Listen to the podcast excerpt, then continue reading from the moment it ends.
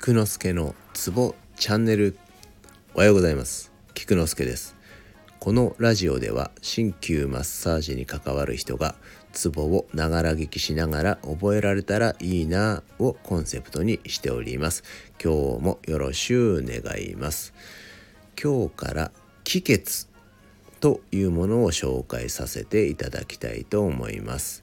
気血というのはあそこそこ効くという感じのツボで、えー、十二経脈徳脈任脈どこの経脈にも属さないのですが昔からよく聞くとされているツボの集まりです。また詳しくはどこかで説明したいと思っております。では早速ですが今日は四神相という気血です。4つの神の総合という漢字を書きます。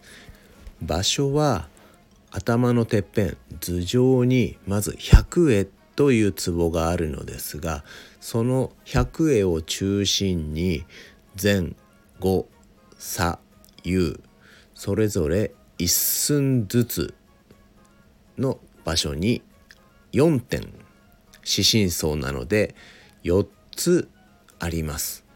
また下に X のリンクを貼っておいてあるのでそれを参考にしてみてください。そしてですね、えー、何に効くかと言いますと、えー、自律神経を整えてくれます。精神状態を安定させてくれるツボですね。イライラしたりちょっと鬱っぽい感じがあるなとかあまり精神の状態が良くない時によく使われます。他にも頭痛だとか不眠めまい健忘まあ物忘れですね。あと転換などにも効くとされています。よかったら使ってみてください。頭のツボですけども針を刺すこともあります。まあ普通はですね指でちょっとねじわーっと気持ちいい感じで押してあげてください。